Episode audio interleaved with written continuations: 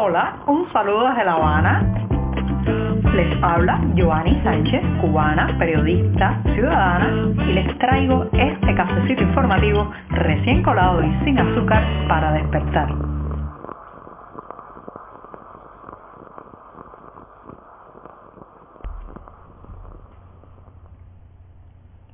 Se nos acaba la semana informativa en este programa, sí, hoy es viernes y además la jornada ha amanecido nublada, húmeda, ya con incluso algunas lluvias aquí en la capital cubana, eso sí, muchísimo calor todavía. Y hoy voy a comenzar hablando en este 29 de octubre de 2021 sobre la Unión Europea y Cuba de cara a la marcha cívica del próximo 15 de noviembre. Pero antes de decirle los titulares, como es tradición en este podcast, me voy a ir sirviendo el cafecito informativo que está recién salido de la cafetera, muy caliente, así que lo pongo en la taza lo dejo refrescarse unos breves segundos y les comento los titulares y los temas principales de hoy. Ya les adelantaba que iba a hablar en un primer momento de la Unión Europea y Cuba, el parteaguas del 15N. Sí, justamente ese 15 de noviembre donde están convocados los ciudadanos de esta isla para protestar y para reclamar derechos y libertades. En un segundo momento, una comisión del Ministerio Cubano de Salud Pública investiga las muertes por COVID-19 en Holguín. Tendrán que hacer algo similar a lo largo de todo el país, pero les voy dando los detalles que tenemos. Mientras tanto, ¿Hay una razón para el triunfalismo? ¿Acaso hay que creerse esas frases que han ido saliendo a lo largo de estos días en la Asamblea Nacional del Poder Popular, Parlamento cubano, de que pronto, muy pronto, veremos la luz al final del túnel de la crisis económica? Y por último, recomendarles una exposición con el título El velo del silencio y que podría hablarle en clave y no tanto en clave a esta isla. Así que presentados los titulares y servido el café, pues el viernes empieza muy bien. Si eres de los que te gusta estar bien informado, síguenos en 14ymedio.com. También estamos en Facebook, Twitter, Instagram y en tu WhatsApp con este cafecito informativo.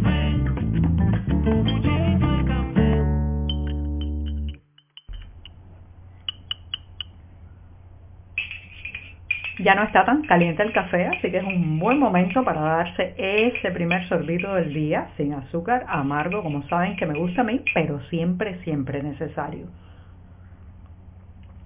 Este primer buchito de viernes llega muy bien después de una intensa semana editorial de muchísimo trabajo informativo y con esto me voy a lo que les había anunciado era la primera cuestión del día. En la medida que han pasado las jornadas, que se va acercando esa fecha eh, que se ha convertido ya en una especie de parteaguas de la historia cubana previamente porque se ha anunciado una marcha cívica, la primera que se ha convocado e incluso eh, pues exigiendo a las autoridades y a las entidades competentes que den los permisos, los autorizos para eh, protestar o manifestarse en las calles de al menos seis provincias de esta isla, bueno, pues en la medida que se acerca ese momento, crecen las dudas de la actuación internacional y claro, las miradas también van dirigidas a la Unión Europea, la vieja Europa. Eh, pues está de alguna manera en una dicotomía, en un dilema de cómo actuar ante esta convocatoria y también ante la represión verbal, física, policial que ya está desplegando el régimen cubano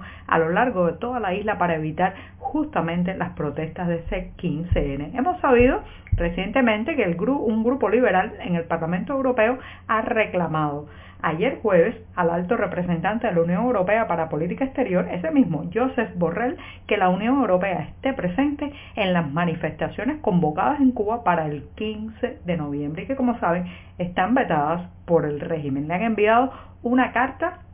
planteando que se desplieguen por distintos puntos de Cuba testigos de cómo marchan estas manifestaciones. Señoras y señores, hay muchas maneras de actuar y mucho que tiene que hacer o debería hacer la Unión Europea ante esto, ante eh, lo que se está planteando ya prácticamente por el oficialismo como una batalla campal para aplastar la diferencia, la pluralidad y los derechos a expresión que tenemos los cubanos. Pero yo quería decir a quienes me preguntan muchas veces cómo debe actuar la Unión Europea con respecto a esto, tienen ahora mismo ante sí un momento ideal para demostrar que están al lado de la población, de la gente, de los cubanos. ¿sí? En primer lugar, la Unión Europea debe sacudirse ya aquello de que Cuba es un modelo de democracia de, último, de único partido, una frase muy desafortunada que se coló hace ya algunos años en un informe sobre derechos humanos y sobre la situación en esta isla y que lamentablemente eh, ha seguido primando o guiando en algunas ocasiones la política del bloque europeo hacia Cuba. ¿Cómo que democracia de partido único? Señoras y señores, en la medida que eh, la vieja Europa confirme, diga y se plantee que está tratando con una dictadura, al pan pan y a la dictadura de dictadura, recuerden, pues eso allanará mucho el camino en las relaciones con esta isla y especialmente en las relaciones con su ciudadanía. Por otro lado, hay que sacudirse tanta burocracia, tanto enrevesados mecanismos de colaboración y comunicación eh, con la sociedad cubana que muchas veces están condicionados por preceptos burocráticos que eh, lamentablemente lastran el acercamiento de la Unión Europea hacia Cuba porque, como saben, pues entonces exigen que las organizaciones estén reconocidas, pero ya sabemos que en Cuba no se reconocen organizaciones de manera oficial si no entran por el hilo, si no entran eh, por los filtros ideológicos y políticos. Por tanto, eh, pues la Unión Europea tiene esas limitaciones y desconoce, no oye, no contacta muchas veces con los verdaderos los verdaderos actores eh, y eh, motores impulsores de la ciudadanía cubana porque simplemente no están reconocidos al interior de las fronteras nacionales. También hay que dejar a un lado eh, tanta, tanto no implicarse, tanta falta de pasión que muchas veces vemos en la Unión Europea con respecto a lo que ocurre en esta isla, porque sencillamente esa mirada de laboratorio, esa mirada desde arriba, esa mirada de bata blanca, le da eh, al cubano de pie una sensación de que hay un distanciamiento y hay una complicidad de ese bloque con el régimen cubano. Tengo que decirlo así, señoras y señores, porque eso es lo que percibo a mi alrededor y lamentablemente tiene un costo político, un costo eh, en la mentalidad de los cubanos de cómo ha actuado la Unión Europea en los peores y los más difíciles momentos en que se nos ha secuestrado la voz y se nos han recortado tantos derechos. Así que tienen una oportunidad de oro el 15 de noviembre. Sí, 15N se llama la etiqueta en las redes sociales y vamos a ver, vamos a ver cómo se dice en buen cubano si se ponen las pilas y eh, plantan cara, porque parte también del acuerdo de diálogo político que tiene firmado este bloque comunitario con el régimen cubano pasa por la observancia, el velar y el contribuir al respeto de los derechos humanos en la isla. Así que el 15N tiene una magnífica oportunidad eh, Comunidad Europea, Parlamento Europeo, líderes europeos de demostrar con quién están, de qué bando están, si en el bando de los dictadores, en el bando de los que nos roban los derechos y nos secuestran la voz, o en el bando de la ciudadanía cubana. Estamos contigo de lunes a viernes a media mañana, cuando el café se disfruta mejor. Comparte conmigo, con tus amigos e infórmate con este cafecito informativo. Las voces, señoras y señores, de quienes han perdido un pariente debido a la pandemia de COVID-19 que ha azotado duramente a esta isla, ya no pueden esconderse. No solamente se trata del dolor de aquellos familiares que pues vieron cómo la vida de un primo, un sobrino, un hijo, un abuelo pues se perdió debido a esta pandemia, sino también los reclamos y las críticas a un sistema de salud pública que demostró todas sus ineficiencias, todo su colapso, toda su falta de recursos y también de incapacidad para gestionar este problema. Así que esas voces se han seguido escuchando y han obligado a las autoridades, las han puesto contra las cuerdas y ahora la Dirección Provincial de Salud de la provincia de Holguín es la primera en elaborar una comisión o crear una comisión de investigación que atenderá las quejas de esos familiares de fallecidos por COVID-19 en la provincia. Lo han anunciado en una breve nota, pero es de esperar que algo así tenga que suceder en otros territorios o en otras provincias del país, porque señoras y señores, lo que ha pasado aquí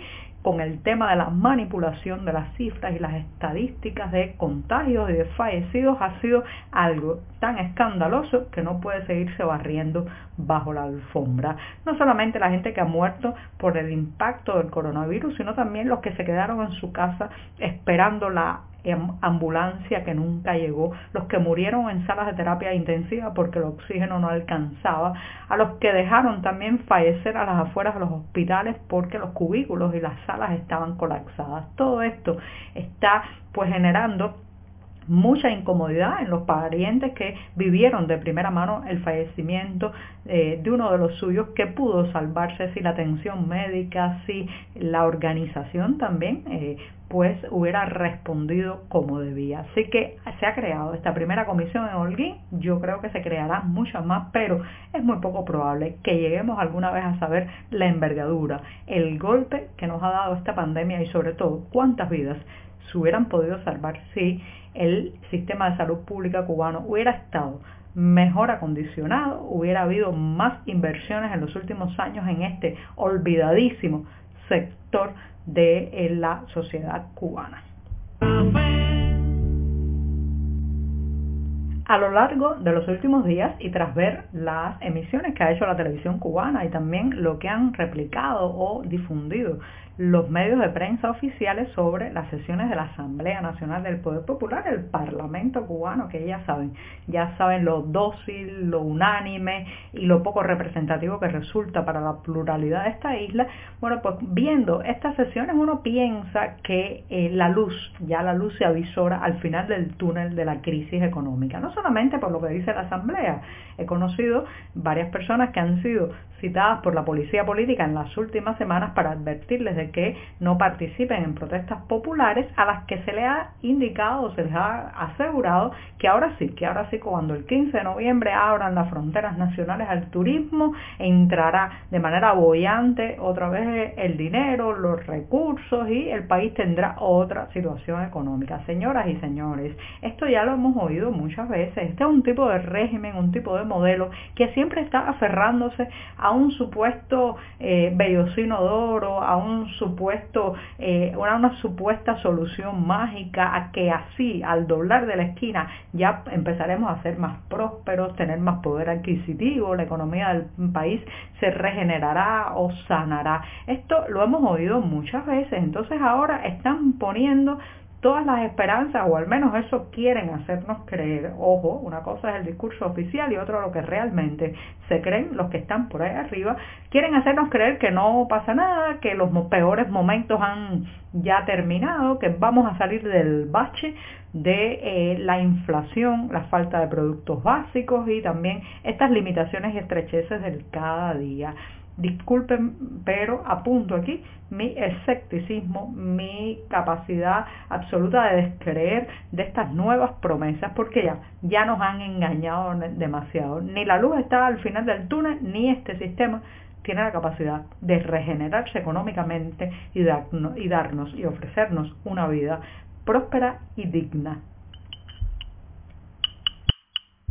Desde el pasado miércoles y hasta el próximo 15 de noviembre podrá usted disfrutar, si pasa por Washington DC, de una exposición organizada por la Fundación Memorial Víctimas del Comunismo que está dedicada a esta isla. Bajo el título El velo del silencio muestra la cruda realidad de la vida en Cuba y tiene firmas de varios importantes artistas independientes cubanos. Por hoy es todo. Te espero el lunes a la misma hora. Síguenos en 14medio.com. También estamos en Facebook, Twitter, Instagram y en tu WhatsApp. No olvides, claro está, compartir nuestro cafecito informativo con tus amigos. Muchas gracias.